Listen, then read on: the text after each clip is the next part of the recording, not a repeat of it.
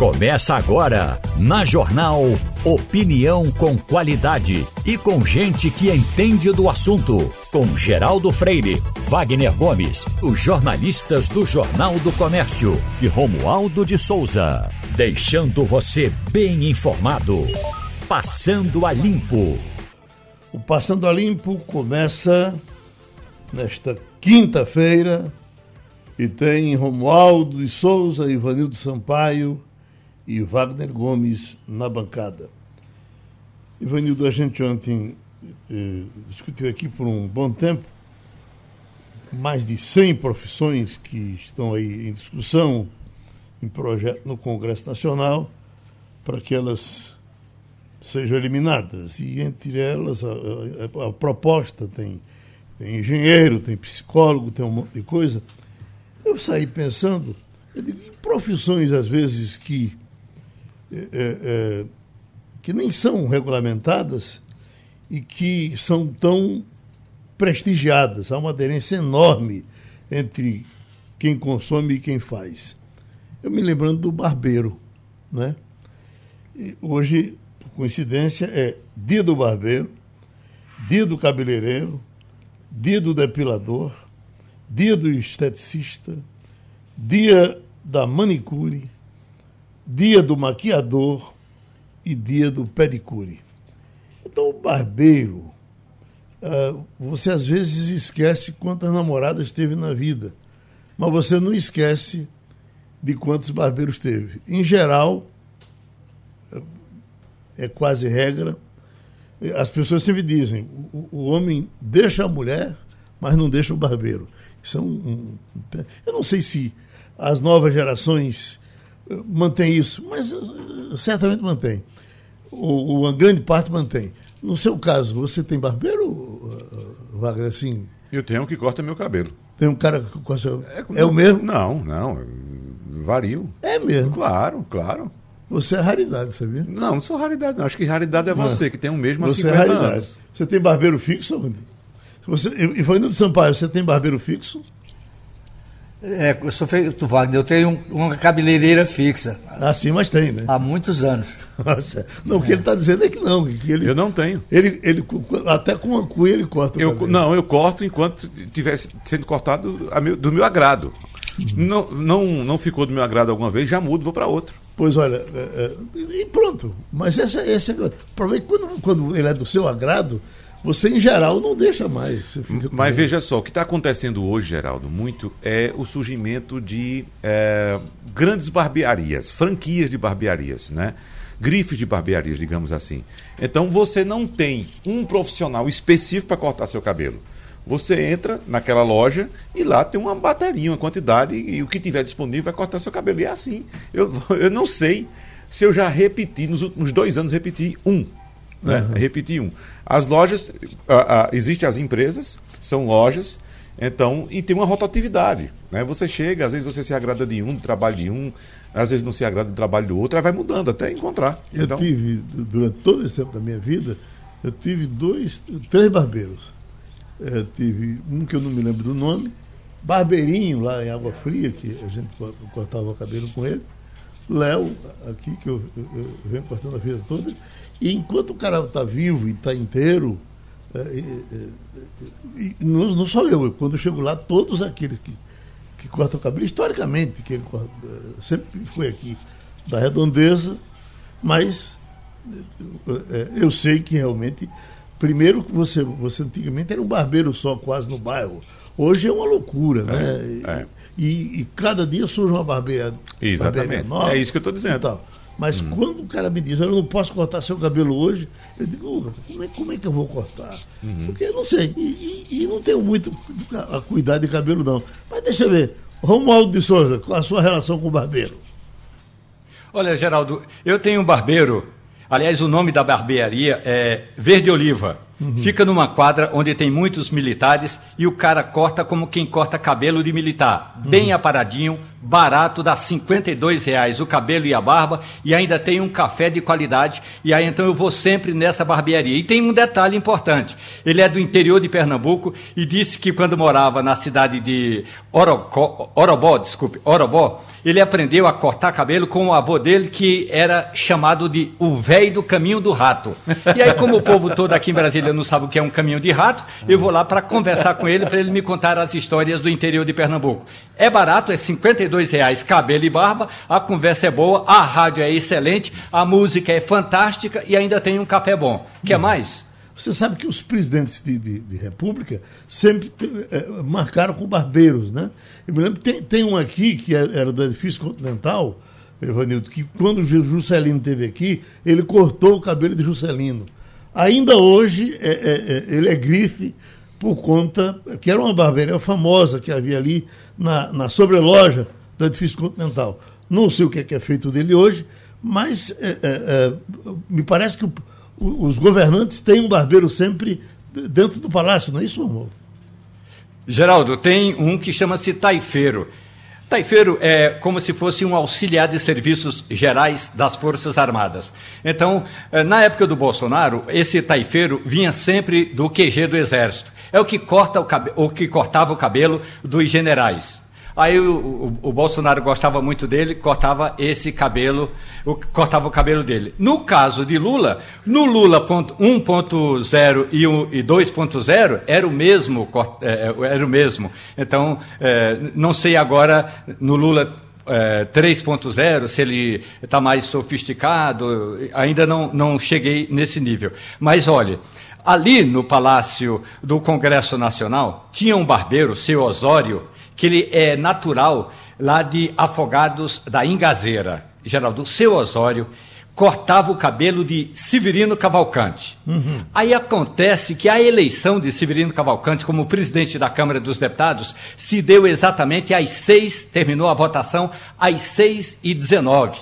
E Severino precisava fazer o discurso de presidente. E seu Osório ainda não tinha chegado. E nessa época, Geraldo, não tinha esse negócio de WhatsApp, não. Então, o que fez o Severino Cavalcante? Ele mesmo pegou o telefone, ligou para seu Osório e disse: Onde é que você está? O seu Osório falou assim: Olha, eu estou entre o Gama e o centro de Brasília. Ele falou assim: Corra que eu preciso que você corte meu cabelo. O seu Osório chegou, correu para o gabinete do presidente, todo mundo esperando o Severino Cavalcante fazer é, aquela higiene, cortar o cabelo, dar uma arrumada é, no penteado para fazer o discurso de posse. Foi essa cena que marcou o início da gestão de Severino Cavalcante como presidente da Câmara dos Deputados. Seu Osório, um barbeiro de afogados da Engazeira, foi chamado do Gama, se apressou, furou sinal, passou em alta velocidade nos pardais para cortar o cabelo de Severino Cavalcante. Antes da posse, e Severino fez um belo discurso com o cabelo cortado novinho em folha, Geraldo. Oi, deixa eu dizer aqui a Romualdo de Souza, Geraldo, que da próxima vez que ele estiver aqui no Recife, eu vou convidá-lo Vou convidar também Petrúcia Amorim, vou convidar um alfaiate, um sapateiro, um barbeiro, diga outra profissão em extinção aí. Veja, relojoeiro. Um relojoeiro, para é. a gente fazer um belo mesa de bar. Para contar essas histórias. Relojoeiro, por exemplo, eu, tive, eu, tinha um relojoeiro, Lala, infelizmente Lala morreu, mas eu, eu que tenho coleção de relógio, e acho que relógio parado dá azar. Uhum. Eu estou lá com 50 relógios parados. Que azar, né? sem saber o que fazer com ele. Mas, é, é olha, mas veja só, lá em, em, você... Geraldo, uhum. olha uma história interessante que é, é, ainda com relação a barbeiro. Eu estava uma vez trabalhando fora do Brasil e conheci um relógio que anda para trás. Hum. Em vez de fazer o sentido horário, ele faz o sentido anti-horário. E eu trouxe esse relógio para o Brasil, que está aqui em casa, bonitinho. Ele é o chamado relógio de barbeiro, que bota ao fundo e você está cortando o seu cabelo, olha no espelho e o relógio está certo. Tá então, aí? esse relógio parou outro dia aqui em Brasília e eu tive uma dificuldade danada de encontrar um relojoeiro que consertasse um relógio que anda, que anda para trás. Finalmente consegui encontrar um, um relojoeiro que conserta relógio que anda para trás e eu estou com esse relógio. Semana que vem eu vou botar aqui para você ver. O nosso internauta vai ver a imagem bonitinha e o relógio andando para trás. Agora, relógio, é importante, claro, você ter um profissional que lhe atenda, né? Da forma como você quer. Porque ele já sabe. Porque ele já sabe como que é que você. ele, Exatamente. É para rebaixar aqui e ali. É, Não, ele... é, mas veja só, você tem sorte, você é de uma época em que existiam os barbeiros. Hoje não existe mais assim, está em decadência, como você mesmo disse, são profissões de extinção. Que existe hoje são essas lojas. Então, por que, por que eu fico mudando? Porque, as- como, como tem uma rotatividade muito grande, eu vou cortar, não conheço que vai cortar, às vezes o cara não corta do jeito que eu gosto. Aí eu já não vou naquela loja, vou em outra, que tem também a mesma rotatividade. Enquanto estiver dando certo nessa que eu estou, tudo bem, né? Eu continuo lá, mesmo tendo essa rotatividade, mesmo sendo, sendo profissionais diferentes. Mas se sair alguma coisa em desagrado, eu vou procurar outra. Na questão do relojoeiro, não existe mais aquele relojoeiro. A gente sabia que na cidade do interior tinha um relojoeiro da cidade, aqui por bairro tinha seus relojoeiros também, mas hoje existem as lojas de relógios. Eu não sei se com a especialidade que existia antigamente. Mas Tem, sempre. Ainda hoje tem. É, tem. Exemplo, Oi. eh, consertador de, de, de Rolex. eh, Você tem Boloquita, que é lá em, em- o irmão de Lala, que é lá em Boa Viagem, e ele tem uma clientela enorme, os, os Brenan, eh, o pessoal de, de Nordeste Segurança de Valores, enfim, os amantes de relógio, muito amantes de relógio, em geral tem um relojoeiro eh, eh, permanente É, aí tem que rezar para ele não morrer. para ele né? não morrer. É. É, aí aconteceu muito de o filho substituir. Uhum. Né? Por exemplo, você falou bem, o alfaiate. O alfaiate era uma coisa muito séria.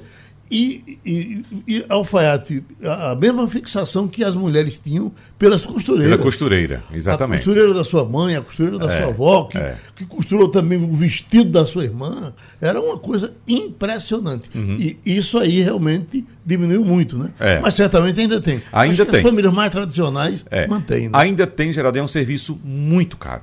Não é barato. Eu lembro aqui que uma vez, acho que faz uns 10 anos, né, Vanildo, que eu trouxe aqui um alfaiate aqui para a gente fazer um debate aqui com ele.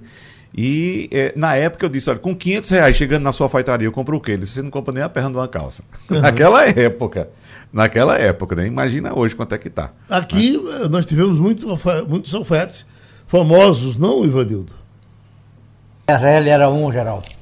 A- eh, Tinha mais, tinha é, ali no Pátio de, São, da Santa, de Santa Cruz, era famoso pelos alfaiatarias que se alojavam por lá. Certo. Agora, eu estava me lembrando aqui que esse seu Osório, o cabeleireiro de Severino Cavalcante, deveria ser um gênio mesmo, porque a cabeça de Severino Cavalcante era como uma bola de bilar. Não tinha nada. né? Não era muito difícil cortar esse cabelo, não. Uhum. Veja, eh, por exemplo, o- no meu, quando eu chego, eu sentei na, na- na cadeira dele, eu começo a dormir. Eu durmo, durmo, durmo, ele, quando ele me acorda, aí tem feito o cabelo, barba, que eu não tenho muita Imagine barba. quando você descobrir que enqu- enquanto você dorme, não é ele que corta seu cabelo, é o assistente. É? É. Então, mas é verdade. O, a- a- o sapateiro também, que você fazia Sapateiro. especificamente. É, exatamente. Não, sapateiro, inclusive, para consertar, que a gente consertava sapato. Sim. Caía a sola de sapato, ia Mas, lá Wagner, consertar. essas coisas ainda existem. Nos mercados, nos mercados tem. Os ainda. mercados são fabulosos, É. porque os mercados, para manter tradição, para você não se aborrecer, porque o cara que conserta o seu sapato uma vez, duas, três, ele não vai deixar um prego ah, ah, mal Exatamente. colocado. Que também sapato não tem mais prego, também tinha, né? Brincou para É. furar seu pé. Hoje é tudo colado. Aham. Agora, eh, Ô, Geraldo. Oi. Com relação ao alfaiate, né? eu estava conversando com um antigo alfaiate, ele dizia, olha, não tem quem queira mais fazer roupa. Porque todo mundo compra pronta. É. Sai mais cômodo, sai mais barato, porque é muito caro a mão de obra. E depois, quem formava essa mão de obra aqui em Pernambuco era o, o, artes e ofício, né? aquela instituição que tem ali junto do Palácio Santo Hoje é, o, hoje é o Senado. Liceu, né? Liceu de Artes e Ofício. O Liceu de Artes e Ofício acabou, não tem mais mexe alfaiate, não, então é difícil. E realmente é isso mesmo. Você tinha alguns edifícios aqui em Pernambuco que eram conhecidos como os edifícios dos alfaiates. O Tebas era um ali no- na, na Rua do Livramento. Tinha 32 camiseiros ali. Camiseiros, 32. Então, é, na- em cima do São Luís, aquele prédio onde fica o Cinema São Luís, havia três ou quatro alfaiatarias famosas. Ao lado da Assembleia tinha outra. né, Tinha a Alfaiataria Paris. Quer dizer, Tudo isso sumiu. Por quê? Pela roupa pronta que você vai e compra. Sai mais barato, Outra coisa que não existe mais mais. cômodo, você escolhe a cor que você quer, do tamanho que você quer, enfim. É. Não tem mais e não tem futuro a profissão de alfaiate. Já viu o profissional que Que, sumiu? Que vai é o que faz cabeleireiro- roupa, é, fardão para a Academia Brasileira de Letras. O cabeleireiro, você tem, tem Jaça em São Paulo, né? Que por ser o cabeleireiro de Silvio Santos, o, barbeiro, o cabeleireiro, ele foi a vida inteira. Acho que é vivo ainda, né? E Silvio Santos certamente só corta cabelo com ele um, uma, uma- grande parte ali do, do, É. do pessoal da área. Outro profissional que está desaparecendo, é muito raro encontrar, é o engraxate. É. né? Engraxate, os sapatos mudaram muito. Mudaram né? muito, é. a qualidade é muito maior hoje, né? então tem uma durabilidade muito maior também. E às vezes uma simples escovada você recupera o brilho dele, né? Mas o engraxate é muito difícil também. Engraxate, você tinha ali eh, na, na, na Guararapes, não era, Evandro? Era uma área de. Você tinha. É, tinha em frente a Sertã, ao lado 10, do cinema né? Trianon. Aham. Tinha duas, três cadeiras com direito ao jornalzinho, dobrado ali ao seu lado. Uhum. Um, um dos programas mais famosos Ah, sabe onde tem, Geraldo, ainda um alfaiate? Uhum. Alfaiate, não, um engraxate? no, no aeroporto. No, no Shopping Center Recife. No Rio Mar também não, tem. no Shopping Center Rio Mar. No É, Rio Mar. No Rio Mar, é, então é Com no Rio Mar certeza que no Rio é. Mar. No aeroporto tem ainda. Em, Uhum. eh, Nesse e em outros você encontra ainda o, o, o engraxate. Mas um dos programas mais famosos aqui de Pernambuco foi para Cadeira de Engraxate, que era. Rui Cabral. Rui Cabral, Rui Cabral. fazia. Saudoso professor Rui é, Cabral. fazia no programa de Luiz Geraldo. Aham. Por exemplo, Juscelino, quando esteve aqui, veio para ser entrevistado pelo engraxate, que ele ia fazendo. Para quem não sabe, não conheceu isso aí, eu conheci através da história, ele mesmo Uhum. que me contou. Era um programa de entrevistas Era. em que ele entrevistava engraxando os sapatos do entrevistado. Então. Juscelino chegou, sentou na cadeira, ele começou a engraxar os sapatos e entrevistando Juscelino fazer as perguntas mais indiscretas possíveis, muito à vontade, porque ele, ele era o engraxate. né? Mas escuta, Ivanildo, falar nessas coisas estranhas, eu estou vendo aqui o seguinte: plano dos Estados Unidos para gerar contra-informação na Coreia do Norte.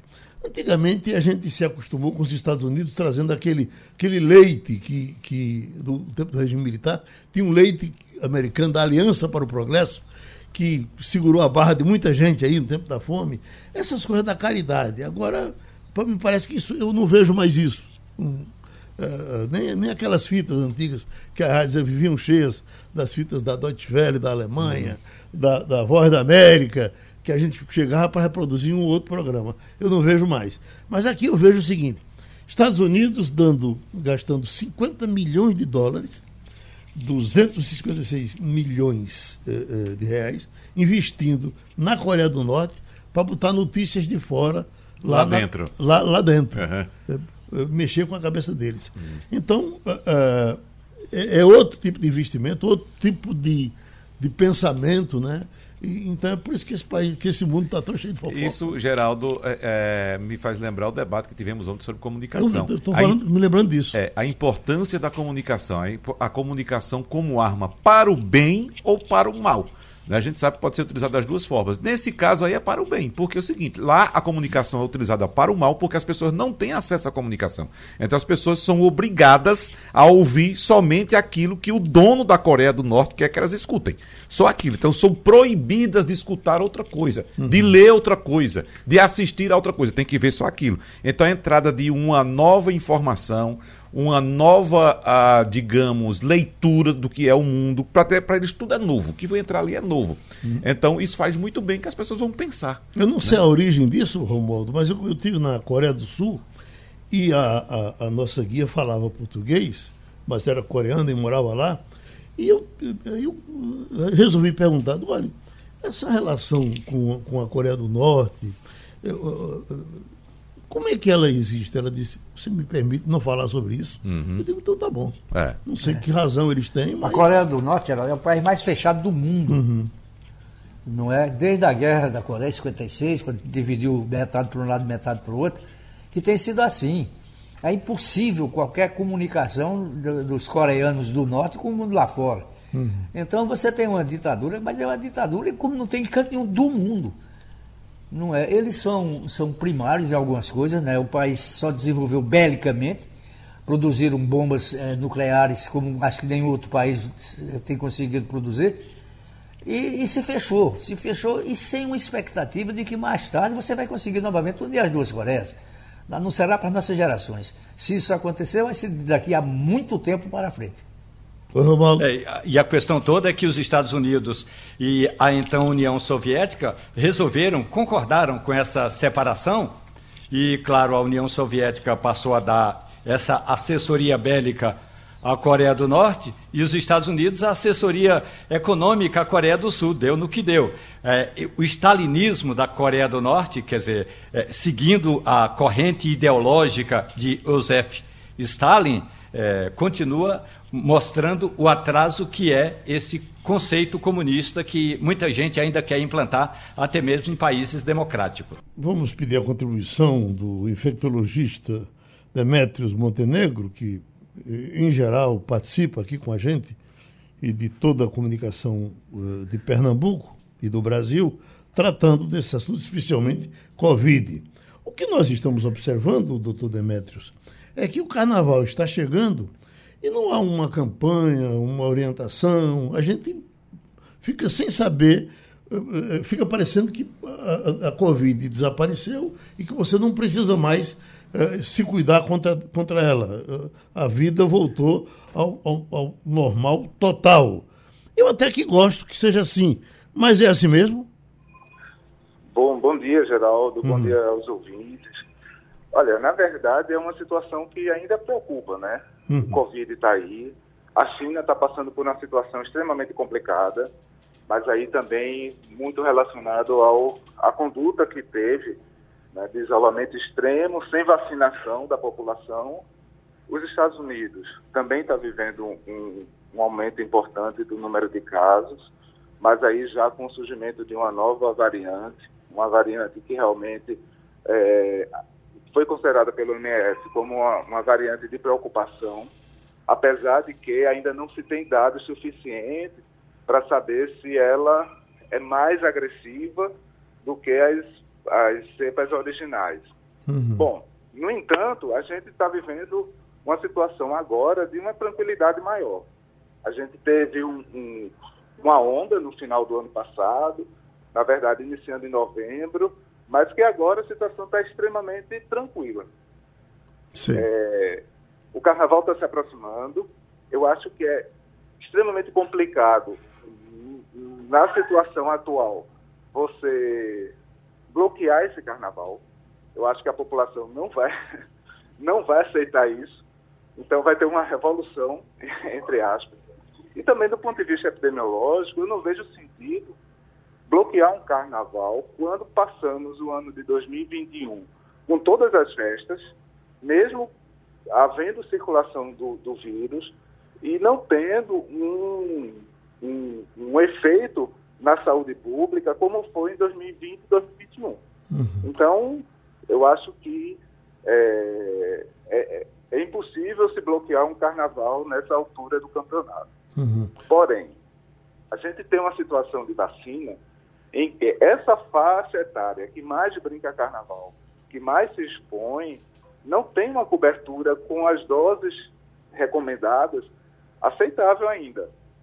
Uhum. Então é muito importante uma campanha para que as pessoas se vacinem antes do carnaval, até para melhorar a sua segurança, né? Uhum. E brincar um carnaval mais tranquilo.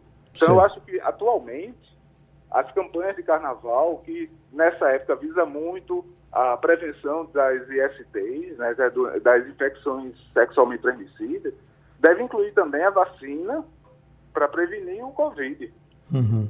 Pois era isso que eu ia perguntar, porque evidentemente que não se fala em, em, bloquear, isso já saiu da cabeça de todo mundo. Mas que cuidados mínimos a gente pode ter, ou máximos, para evitar um, um, o pior, o que sempre a gente se acostumou. Olha, quando passar o São João vem isso, quando passar isso vem aquilo. Oi, Wagner.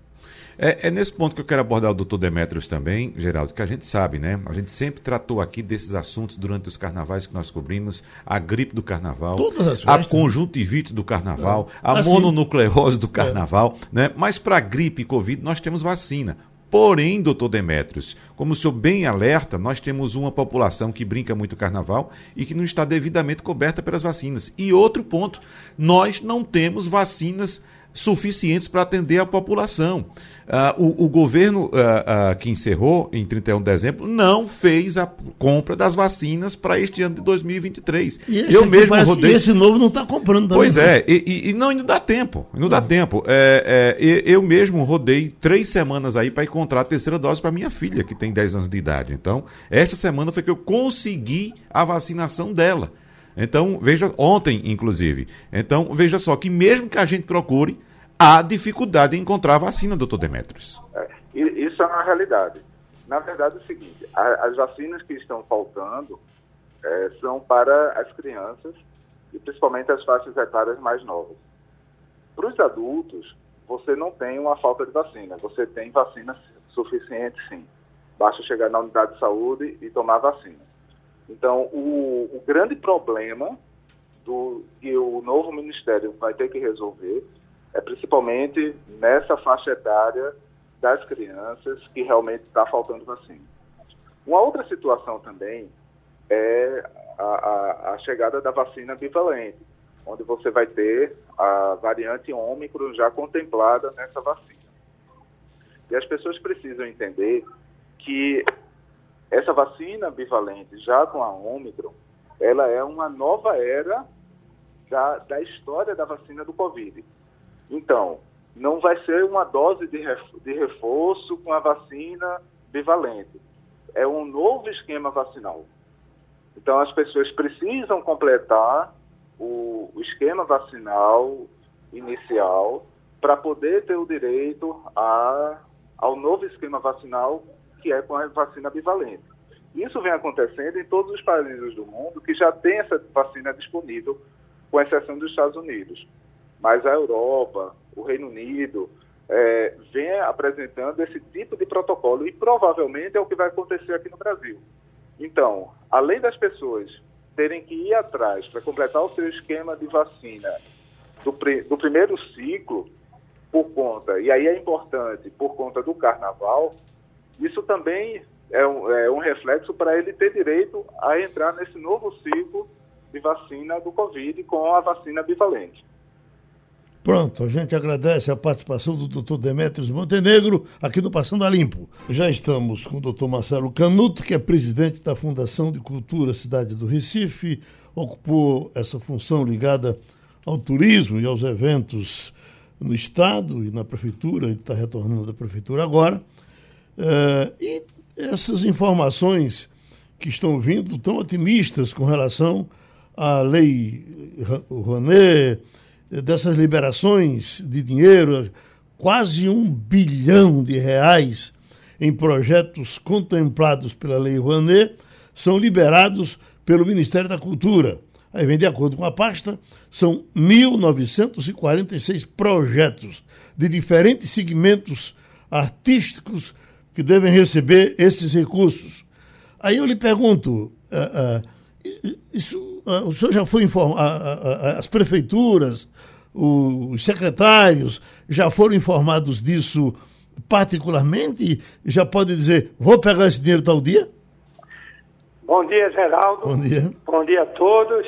É, veja, a gente precisa esclarecer. A medida de ontem da ministra é muito importante, porque, na verdade, eram projetos que estavam já aprovados, em execução, e o governo Bolsonaro havia segurado, havia tesourado. Uhum. Agora, a, a, é bom esclarecer que a Lei Rouanet, que vem da década de 90, que foi do presidente Fernando Henrique, ela é uma política que ela é trabalhada diretamente pelo produtor. Ou seja, o produtor primeiro apresenta a proposta ao Ministério da Cultura, o Ministério da Cultura, é, antes de Bolsonaro, ele tinha uma comissão de incentivo que era composta pela sociedade civil, governo, analisava os projetos aprovados, o próprio produtor, o agente cultural, ele ia em busca da autorização desse apoio financeiro. Ele procurava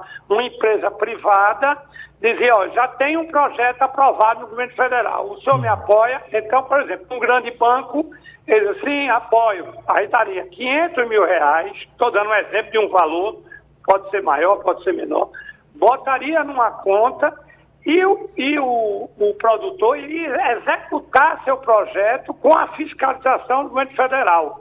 O que eu quero chamar a atenção. Então, é, um, é, um, é uma lei e é um recurso que não passa pelos estados nem o município. Uhum. Oi, Romualdo. Marcelo Canuto, bom dia. É, e, e é importante dizer que não se trata exa exatamente de um bilhão de reais que está lá no orçamento e que vai ser liberado. É apenas uma decisão autorizativa. A questão toda agora é: vamos para o interior do Brasil, vamos nos referir a Pernambuco, a, ao Recife especificamente. A lei da área da cultura, aí sim, que tem recursos, é, o presidente Jair Bolsonaro chegou a vetar, o Congresso derrubou o veto, a lei Paulo Ricardo e depois a lei Aldir Blanc, tem recursos para os projetos culturais, inclusive no Recife. Como é que anda essa a, a aplicação desses projetos, Marcelo? É um prazer falar com você. Eu até ponderei que eu estou com uma semana aqui na prefeitura, já caí no trem do carnaval, já estou na confusão, mas aí estou me, é, me me assenhorando das informações. O que é, que é importante ressaltar, modo? A Lei Aldir Blanc, que foi no primeiro momento criada para ser o auxílio financeiro da pandemia, né, para a cadeia cultural, para o estado de Pernambuco, foram 150 milhões, dos quais 75 para o estado de Pernambuco e os outros 75 distribuídos entre os municípios. Não é? A execução, eu posso falar pelo Estado, que eu estava lá até dezembro, foi de alto, um, um número bem expressivo, né? quase 80% foi executado. O que está vindo novo aí são duas coisas. A Lei Aldir Blanc, que você deve estar acompanhando, que é de Brasília, é, vai se tornar uma lei permanente dentro desta mesma linha, ou seja, ela vai ser compartilhada entre a União, os estados e os municípios. E também, já também a lei Paulo Gustavo, Paulo Gustavo, que é a lei dos recursos que estavam no Fundo Nacional de Cultura, não é? que vai continuar nessa linha para resgatar um pouco da cadeia cultural fruto da pandemia. A lei Aldir Blanc será uma política permanente, não terá mais nada a ver com pandemia. Isso é uma coisa. Ela vai se juntar à Lei Rouanet no fomento da cultura brasileira. Wagner Gomes. É, é só para ressaltar, Geraldo, Marcelo Canuto está chegando agora na Fundação de Cultura da Cidade do Recife, como ele bem disse. É, é, só para ressaltar a importância desse mecanismo, Marcelo, que é considerado é, muito importante, porque permite que pessoas e empresas, né, é, empresas e pessoas físicas possam patrocinar obras culturais, porque, em contrapartida, tanto as pessoas como as empresas podem abater aquele valor do imposto de renda, que a gente entrou numa discussão insana em relação à, à lei Rouanet, né? ficou no centro de um debate político, as pessoas não entendem o que significa, qual a importância da lei Rouanet, que é uma forma, inclusive, de incentivar a in iniciativa privada a patrocinar a fomentar a cultura no Brasil e, claro, gerar empregos e renda para as pessoas. É só para enfatizar isso e ah. desejar boa sorte a você, Canoto. Ah, muito obrigado, muito obrigado. É muito importante sua intervenção. A Lei Rouanet, ela atua em vários segmentos da cultura. Ela atua no cinema, no teatro, na música, na, na preservação da cultura popular. Mas, por exemplo, você falou, ela entra na área de patrimônio.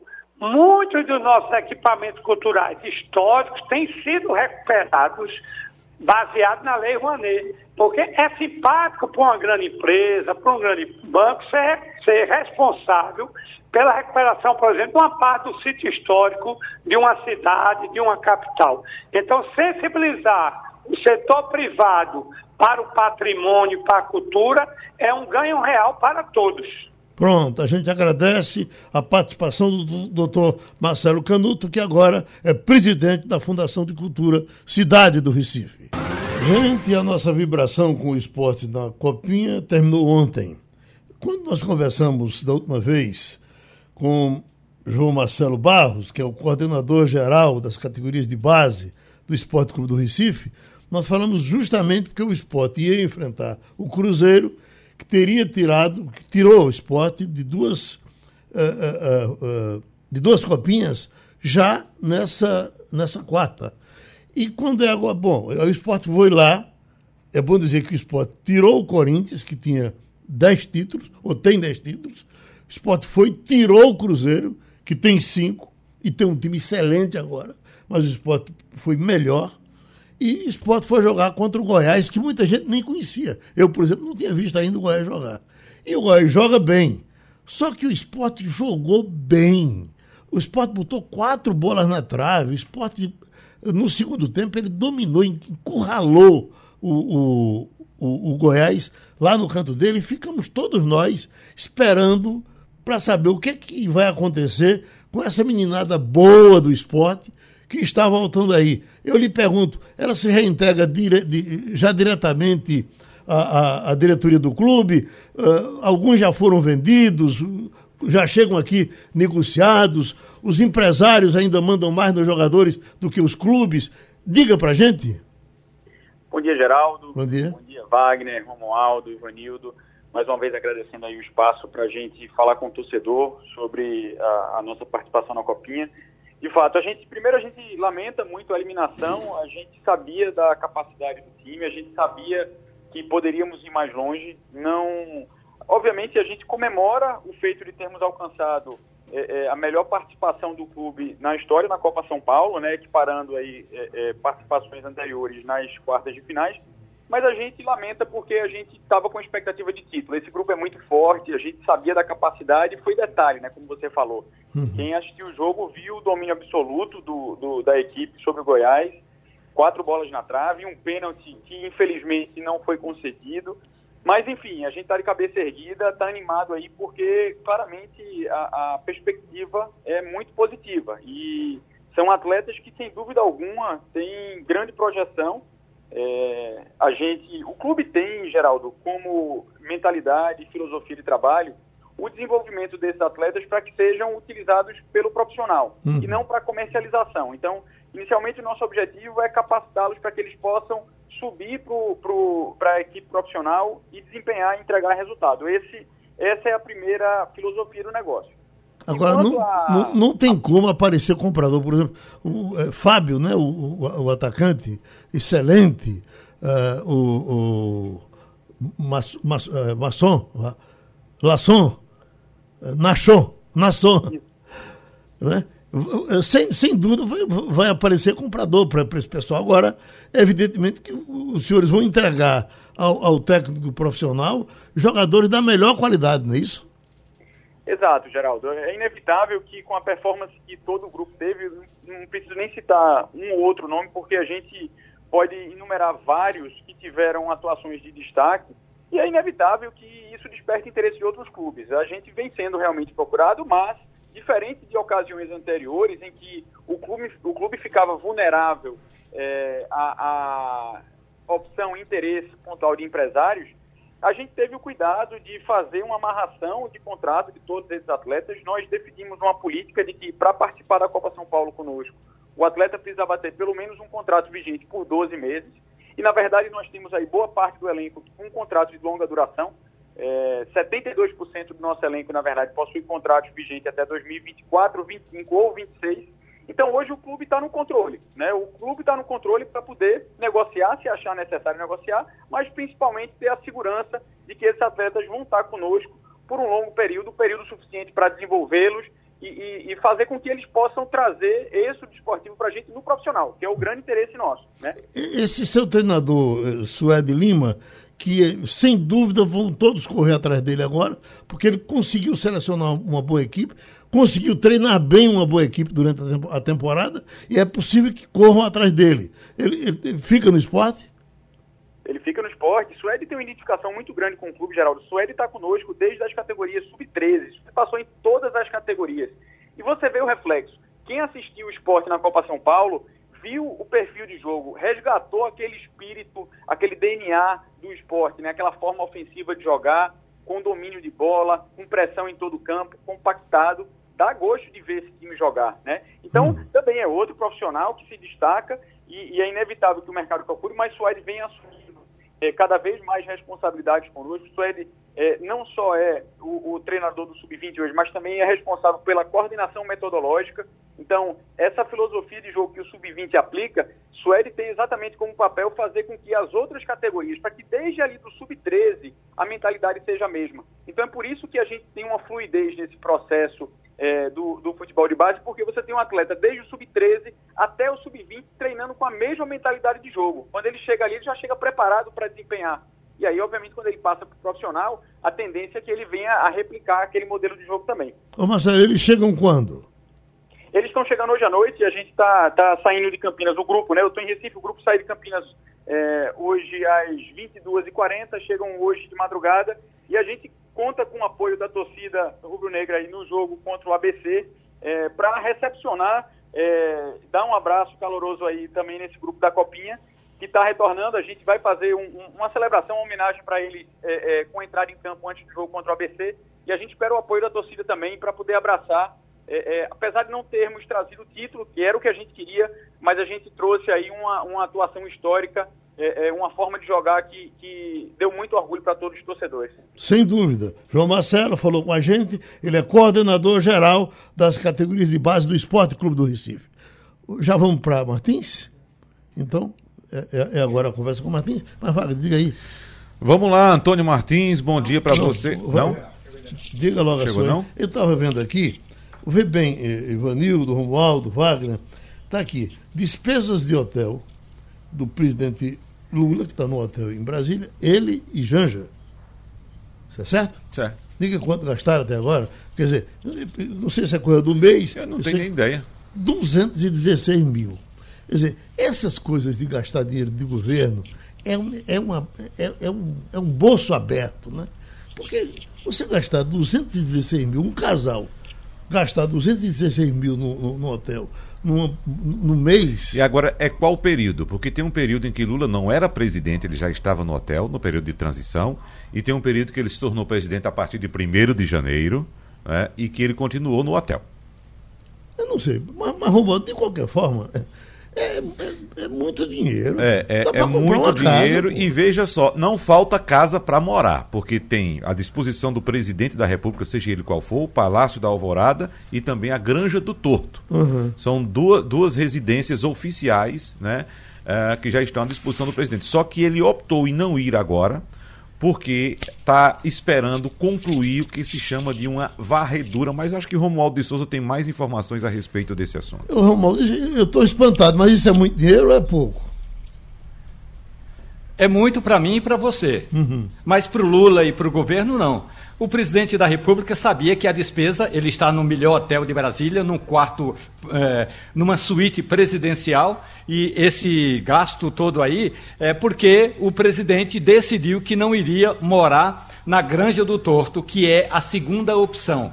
Por quê? Ele disse que esteve lá com a Rosângela Lula da Silva, e aí a primeira-dama olhou a casa onde morou Paulo Guedes e achou que estava, eh, digamos, meio deteriorada e preferiu não ficar na Granja do Torto.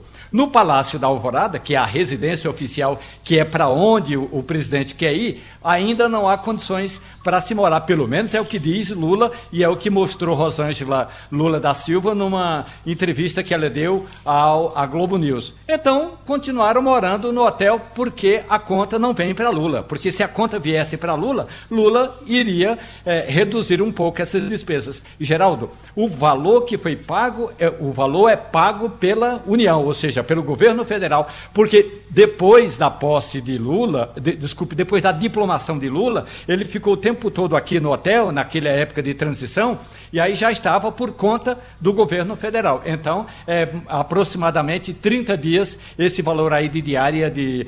Geraldo, é, o hotel realmente é de muito luxo. Mas Lula disse que tem medo de morar numa casa, num condomínio, porque não confia na, na segurança que foi colocada à disposição dele. Rosângela Lula da Silva, a mulher de Lula, não quis a Granja do Torto e o Palácio da Alvorada ainda não está habitável, segundo o, a, a, o, o governo federal.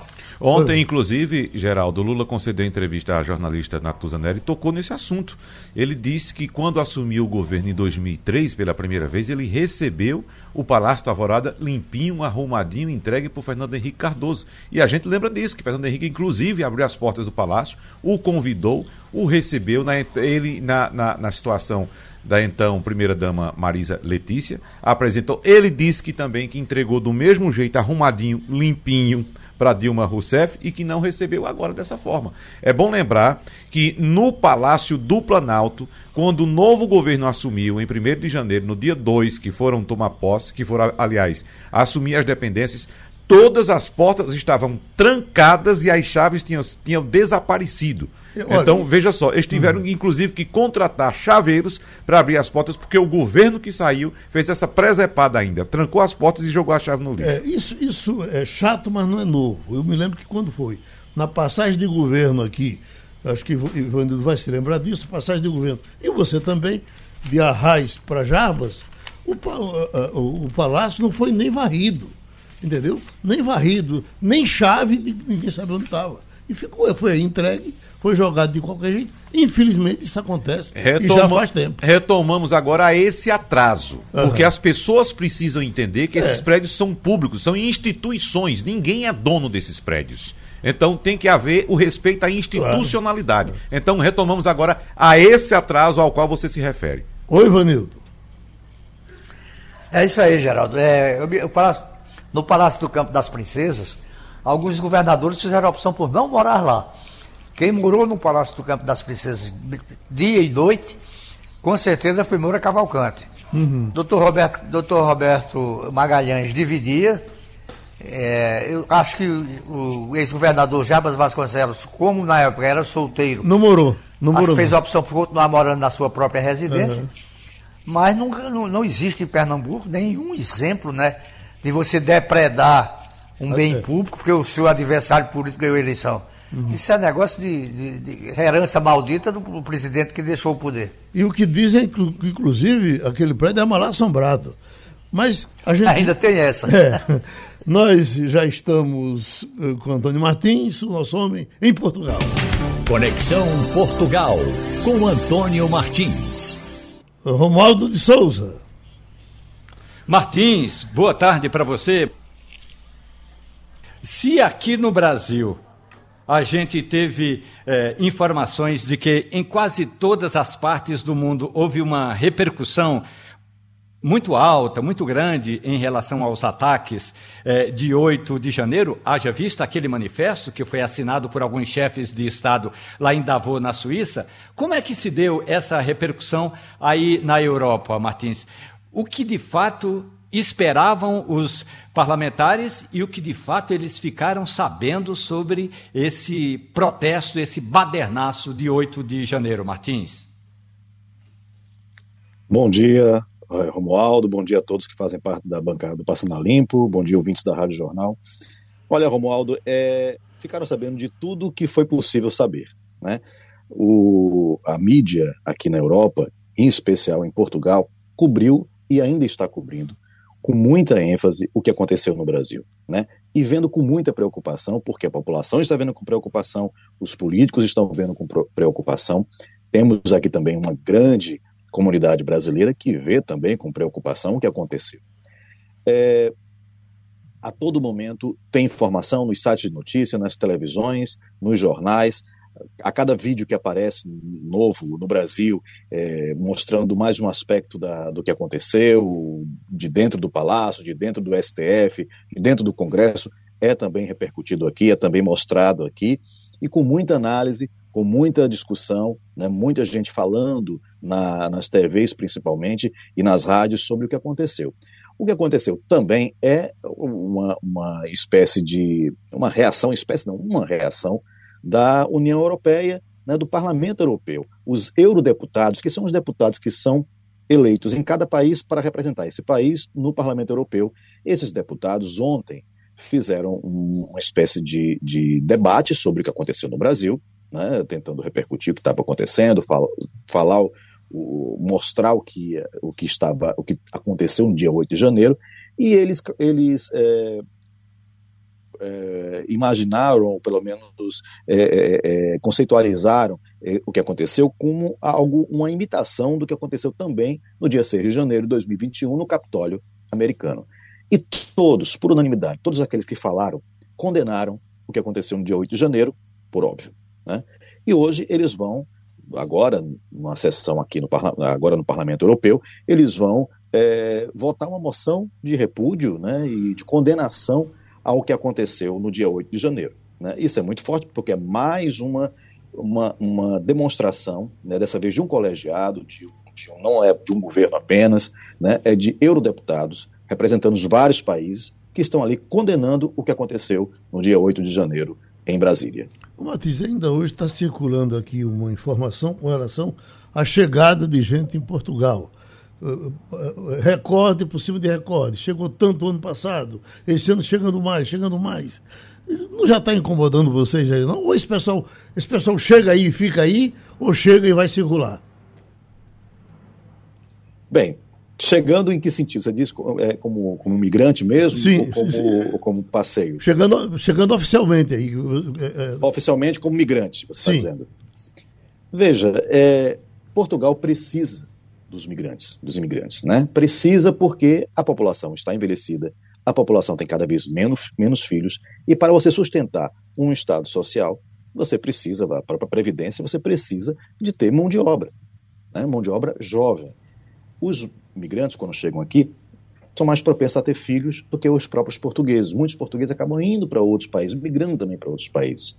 Né? Principalmente aqueles que têm uma boa escolaridade, que fizeram uma boa universidade, que têm uma boa formação, vão tentar ganhar é, os salários melhores em outros países da Europa. Uhum. E Portugal acaba sendo um, um, lugar que recebe pessoas de outras partes do mundo, especificamente do Brasil. É, o que incomoda, na realidade, é que as pessoas mais antigas ou as pessoas mais arraigadas a um certo nacionalismo e tudo, olham para o seu redor e veem que a paisagem está mudando, né, os costumes estão mudando. E, obviamente, que a extrema-direita utiliza isso demais né, e usa o migrante como bode expiatório. E essa é uma grande preocupação também. Né? É, hoje mesmo saiu uma, uma, uma, entrevista no público de um professor da, da UERJ, né, um cientista político, falando sobre isso, falando sobre como a extrema-direita tem utilizado isso e é o perigo que tem sido aqui para a Europa, especificamente para Portugal, esse tipo de discurso que o que a gente está vendo no Brasil, está vendo no Brasil agora, o que viu em, nos Estados Unidos em 2021, talvez não esteja tão longe de acontecer se continuar esse tipo de discurso. Então a gente tem que, ter, tem que se mostrar cada vez mais a importância que os migrantes têm aqui, inclusive que é, é, trabalham e é, contribuem bastante para a previdência do país. É, é, se é recorde de recorde de entrada de gente, é recorde de recorde também de contribuição desse migrante. Eu não estou falando isso porque sou migrante apenas, não. É porque eu vejo as estatísticas e garanto que isso acontece. Ivanildo Sampaio. Bom dia, Martins. É, a gente tem acompanhado né, a economia, a é, economia do, de Portugal e tem visto que é cada vez mais caro o metro de área construída aí em Lisboa e na Grande Lisboa.